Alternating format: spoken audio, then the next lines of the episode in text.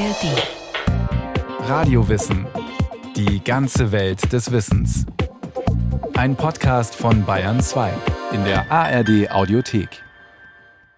Alle Kinder können und tun es, sich im Spiel bunte Geschichten und verrückte Fantasiewelten ausdenken und sich selbst mitten reinträumen. Wer das als Erwachsener auch noch tut, gilt oft als Träumer oder wird abwertend als Fantast abgetan. Dabei liegt in der Fantasie ein ungeheurer Schatz. Eine lebendige Vorstellungskraft kann Raum geben für neue, ungewöhnliche Ideen. Ein schmaler, unbefestigter Pfad schlängelt sich immer tiefer in das Dickicht des Waldes hinein. Zugewuchert von Efeu und Farnen führt der Weg in verborgene Ecken, wo Blumen in den buntesten Farben blühen und glitzernde Bäche leise durchs Unterholz meandern. Es ist die Heimat der Elfen, der Trolle und der Pflanzenwesen. Schon seit Jahrtausenden leben sie, von den Menschen unbemerkt, in dem geheimnisvollen Zauberwald. Nur wer seinen Geist öffnet und die Fantasie fließen lässt, kann sie sehen. Eine Reise in das Reich der Fantasie. Wir reisen alle dorthin, unzählige Male am Tag. Fast 50 Prozent der Wachenzeit verbringt der Mensch mit Tagträumen, ergab eine Studie der Harvard University aus dem Jahr 2010. Früher ging man davon aus, wenn das Gehirn nicht beschäftigt ist, dann verweilt es im Ruhemodus. Das ist falsch.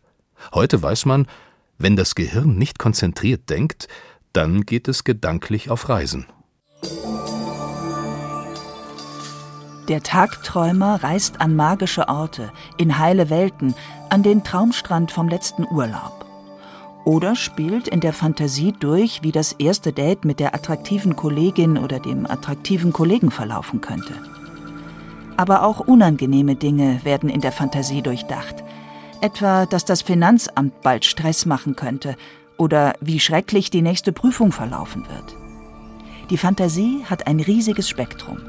In ihr reisen wir in entfernte Galaxien oder planen ganz handfest die nächste große Reise es macht uns Menschen ja auch aus, dass wir die Fähigkeit haben, Dinge zu antizipieren, also Dinge auszumalen. Wir können dadurch viele Dinge planen.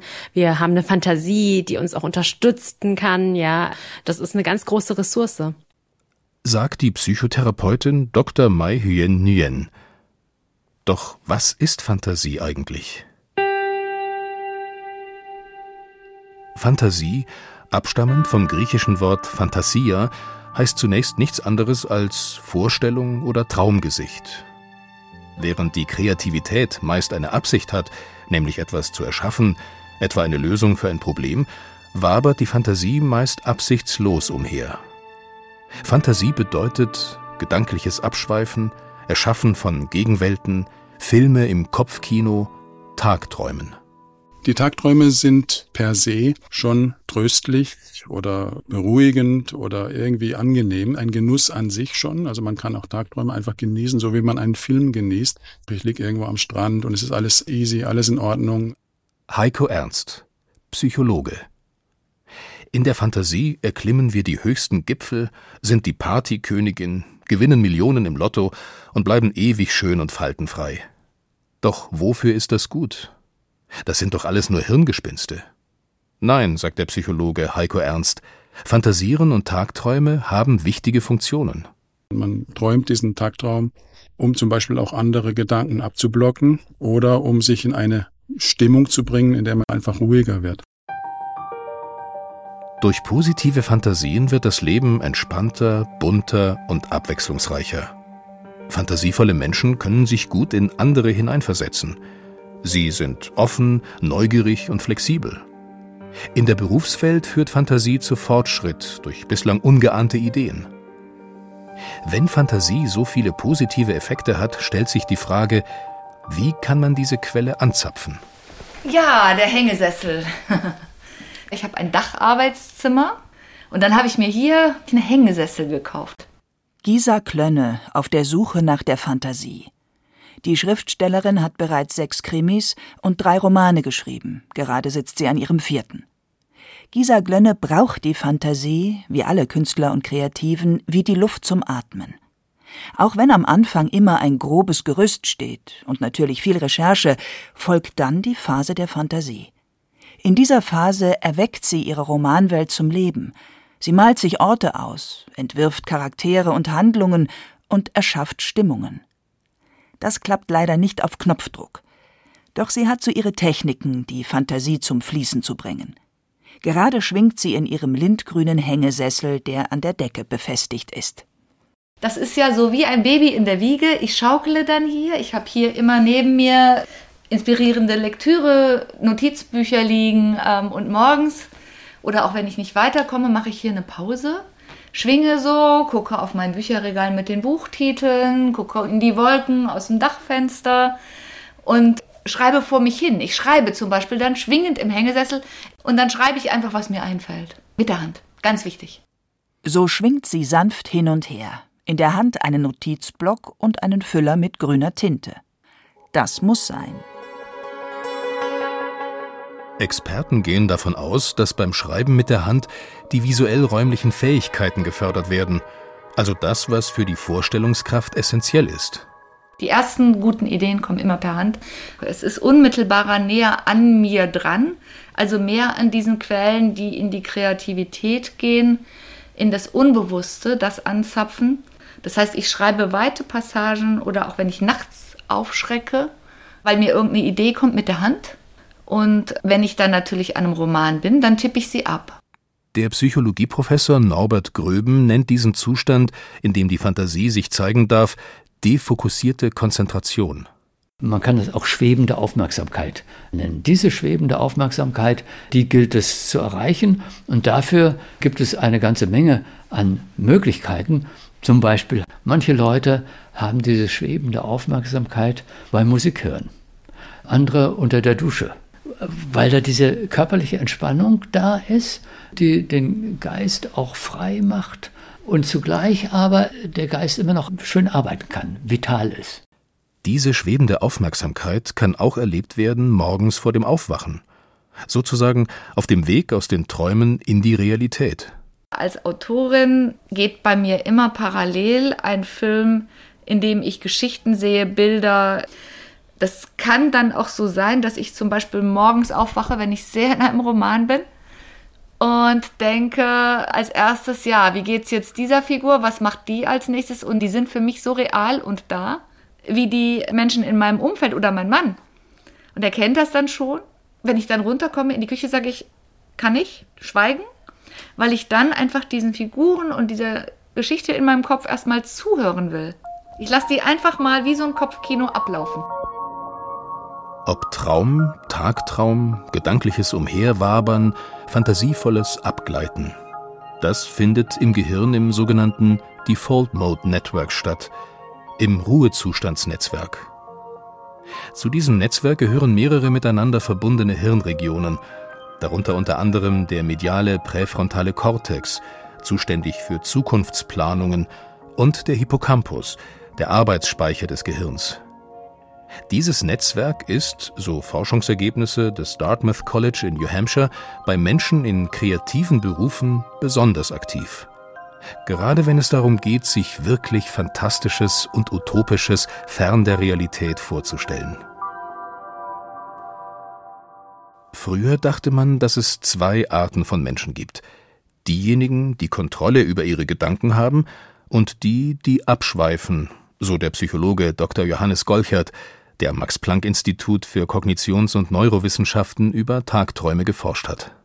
Heute weiß man eigentlich, dass man das differenzierter betrachten muss und dass es neben diesem spontanen Gedankenabschweifen, was man immer wieder erlebt, es noch eine weitere Form gibt und das ist so eher ein bewussteres Abschweifen oder eine willkürliche Prozess, für den ich mich entscheide und dem dann auch nachgehe. Das sind beides tibetische Klangschalen. Dieser hier kann bis zu einer Minute nachhallen. Im Arbeitszimmer der Schriftstellerin Gisa Klönne liegen ein flauschiger Teppich und ein Sitzkissen auf dem Boden in der Mitte des Raums. Mit dem Gong der Klangschale bringt sie sich in einen Zustand, der ihren Geist für Einfälle öffnet.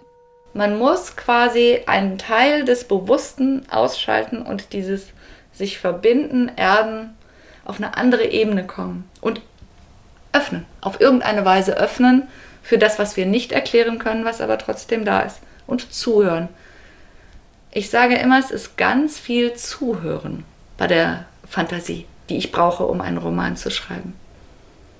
Ich setze was vor und dann lasse ich mich auf ein Thema ein und dann muss ich auch teilweise einfach die Geduld haben zu hören, was da von irgendwoher diktiert wird, auf mich zufliegt. Was nie funktioniere, sagt sie, sei mit einem konkreten Auftrag in die Meditation zu gehen. Und trotzdem könne es sein, dass sie etwas geschenkt bekommt, wenn der Kopf leer wird. Einen Einfall, eine gedankliche Skizze, eine spannende Wendung ihres nächsten Romans. Dabei aber, so die Schriftstellerin, sei es ihr wichtig, nicht ziellos vor sich herzuträumen, die Gedanken vor sich hinwabern zu lassen, sondern das, was sich zeigt, sofort mit dem Lasso einzufangen. Am besten schriftlich. Sie muss also switchen, von der Fantasie in die harte Realität. Ideen, Bilder, Gedanken zunächst in der Fantasie entstehen zu lassen, sie dann aber sofort mit dem wachen, klaren Geist einzufangen. Sonst verflüchtigen sie sich. Man muss immer zweigeteilt sein als Autorin. Also das Wichtigste ist erstmal dieses Intuitive, aber gleichzeitig muss man, um die Geschichte zu vollenden, sich komplett distanzieren und natürlich Erfahrung haben und wie baue ich eine Geschichte auf, Spannungsbogen und so weiter. Aber um überhaupt eine Geschichte zu erfinden, um zu schreiben, in diesen Flow zu haben, muss ich das alles wieder zur Seite drängen. Also man ist immer ein Zwitter. Gedanklich ein Eisbad nehmen und dabei bibbern. Den trockenen, pfeifenden Wüstenwind wie einen Lufthauch auf der Haut fühlen den köstlichen Geschmack einer süßsauren Maracuja auf der Zunge spüren. Die Harvard-Studie über das Tagträumen ergab, dieselben Hirnareale sind aktiv, ganz egal, ob wir etwas real erleben oder es uns nur in der Fantasie vorstellen. Natürlich gibt es Menschen, die sich etwas schwerer tun als andere, auf gedankliche Reise zu gehen. Ihnen, so die Psychotherapeutin und Achtsamkeitstrainerin Mai Hyeng Nguyen, könnte es helfen, die Sinne zu trainieren zum Beispiel durch Achtsamkeit. Weil in der Achtsamkeit trainieren wir ja immer wieder das Bewusstsein auf alles, was in uns und um uns herum geschieht, zu lenken. Was sehen wir gerade? Was hören wir? Was riechen wir? Und wenn wir Achtsamkeit trainieren und immer wieder beobachten, dann entwickeln wir quasi einen Fundus an Beobachtungen, auf die wir in der Imagination oder bei der Visualisierung zurückgreifen. Die Fantasie schafft auch Gegenwelten. Vor allem dann, wenn die Realität zu grau ist Schüler beamen sich einfach weg, vom langweiligen Matheunterricht auf den Ponyhof. Erwachsene vielleicht vom langweiligen Meeting an den weißen Sandstrand Balis. Und während man im Geiste einen köstlichen Cocktail serviert bekommt, will die Chefin die letzten Zahlen wissen. Ups, ertappt.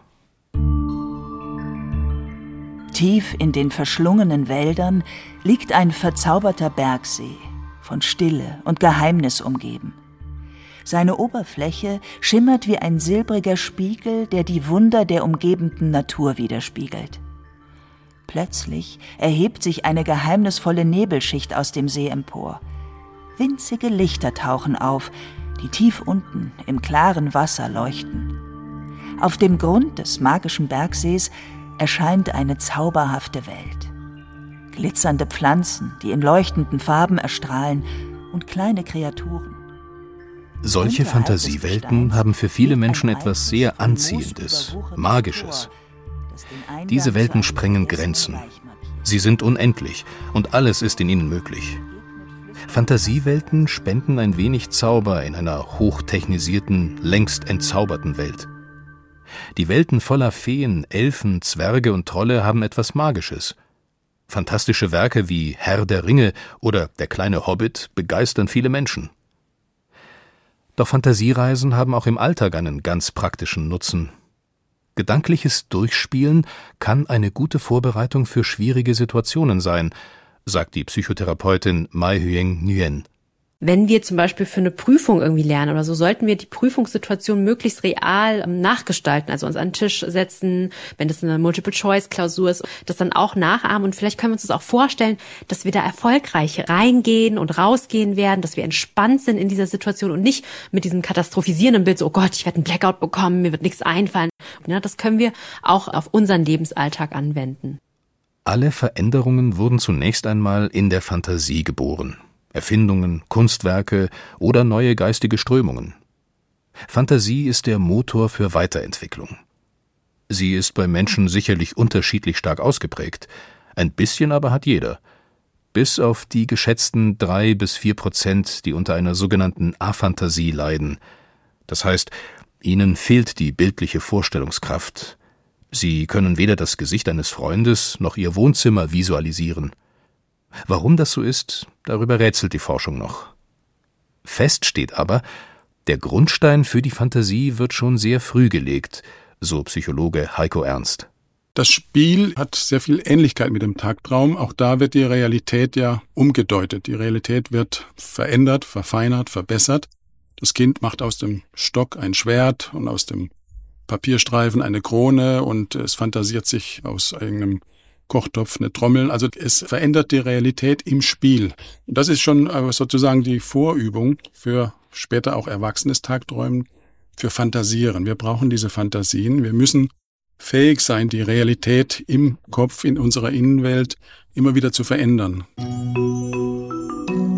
Eltern können die Fantasie ihrer Kinder fördern, indem sie sie ermutigen, rumzuspinnen, die Erlaubnis zum Träumen geben, zum realitätsentrückten Spielen.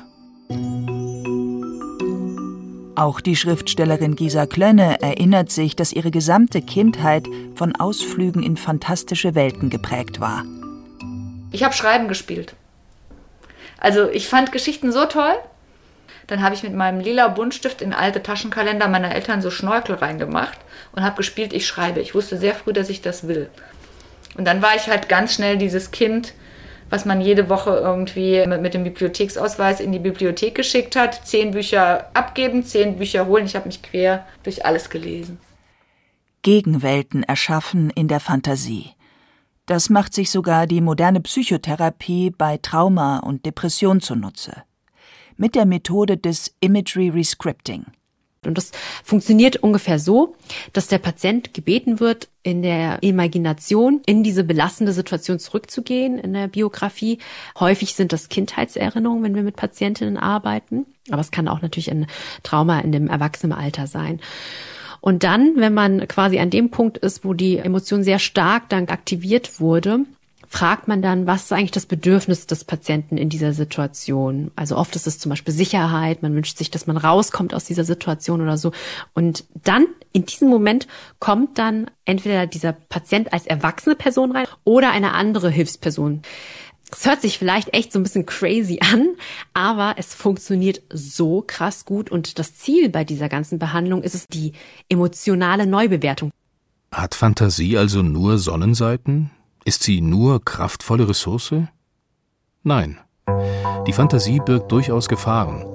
Etwa dann, wenn sie finster und destruktiv wird oder gar wahnhafte Züge annimmt.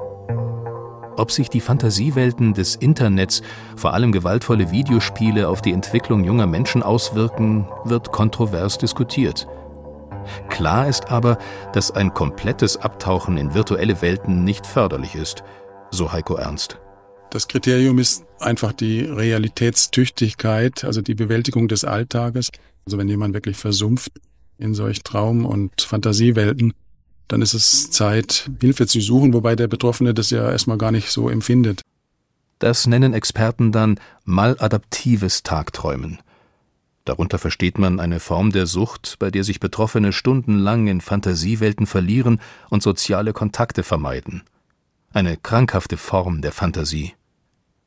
Der Psychologe Heiko Ernst befürchtet zudem, dass die eigene Fantasiefähigkeit auf der Strecke bleibt. Weil die tatsächlich unterminiert wird, wenn wir uns nur noch beliefern lassen durch fremde, vorgefertigte Fantasien, durch vielleicht auch kranke Fantasien von anderen, die wir übernehmen. Wir sehen Filme über Massenmörder, wir sehen Filme über Massenvernichtung, Wir konsumieren Horrorfilme, Splatter-Movies und so weiter. Also die Medienwelt ist ja voll von Dingen, über die man ständig diskutiert, ob man sie nicht unterdrücken soll. Also die Inhalte sind sozusagen veröffentlichte schlechte Tagträume anderer, die wir konsumieren wollen. Es ist diese Faszination des Bösen natürlich auch. Und wenn man sich permanent nur mit diesen Fantasien aus der Konserve, aus fremden Tagträumen bedient, bleibt eben diese eigene Fantasiefähigkeit unterentwickelt und die anderen dominieren. Die Forscher der Harvard-Studie über das Tagträumen weisen noch auf einen weiteren negativen Aspekt hin. Mithilfe eines Handyprogramms befragten sie fortlaufend 2200 Studienteilnehmer, woran sie gerade denken und wie sie sich beim Gedankenabschweifen fühlen. Titel der Studie ist bezeichnenderweise A Wandering Mind is an Unhappy Mind. Übersetzt ein umherschweifender Geist ist ein unglücklicher Geist. Ein zentrales Ergebnis der Studie war, das grübelnde und sorgenvolle Nachdenken darüber, was in der Zukunft sein könnte oder in der Vergangenheit besser gewesen wäre, kann auf Dauer unglücklich machen. Glücklich mache vor allem der gegenwärtige Moment, sofern er schön ist. Sex, Gespräche mit anderen Menschen, Spielen, Musik hören und Essen waren laut der Studie solch schöne Momente im Hier und Jetzt. Fantasie ist also wie ein Instrument, das tröstende, beglückende und beschwingende Melodien spielen kann und eben auch düstere, furchteinflößende. Also gilt es, achtsam mit ihr umzugehen, damit sie nicht anfängt, ihr Eigenleben zu führen. In jedem Fall aber ist die Fantasie eine kraftvolle und mächtige Ressource, die Grenzen sprengen und Neues schaffen kann. Schriftstellerin Gisa Klönne sitzt in ihrem kleinen Reihenhausgarten auf ihrem Lieblingsplatz, der hölzernen Eckbank. Es ist schon weit nach Mitternacht. Die Stadt wird ruhiger, nur noch das sanfte Rauschen des Verkehrslärms ist hörbar. Die Fledermäuse fliegen über ihren Kopf, im Laub raschelt ein Igel. In Momenten wie diesem kann es sein, dass plötzlich eine neue Romanfigur um die Ecke kommt. Wenn ich im Garten bin und in der Erde wühle, nach einer Zeit verbinde ich mich quasi mit der Erde, darüber wieder mit mir, mit dem vielleicht auch Ursprung, dem Leben an sich und über diese Verbindung mit etwas Höherem, weil ich mich dann auch mit allem verbunden fühle und geerdet. Und dann ist das das Reich, wo dann manchmal die Fantasien kommen.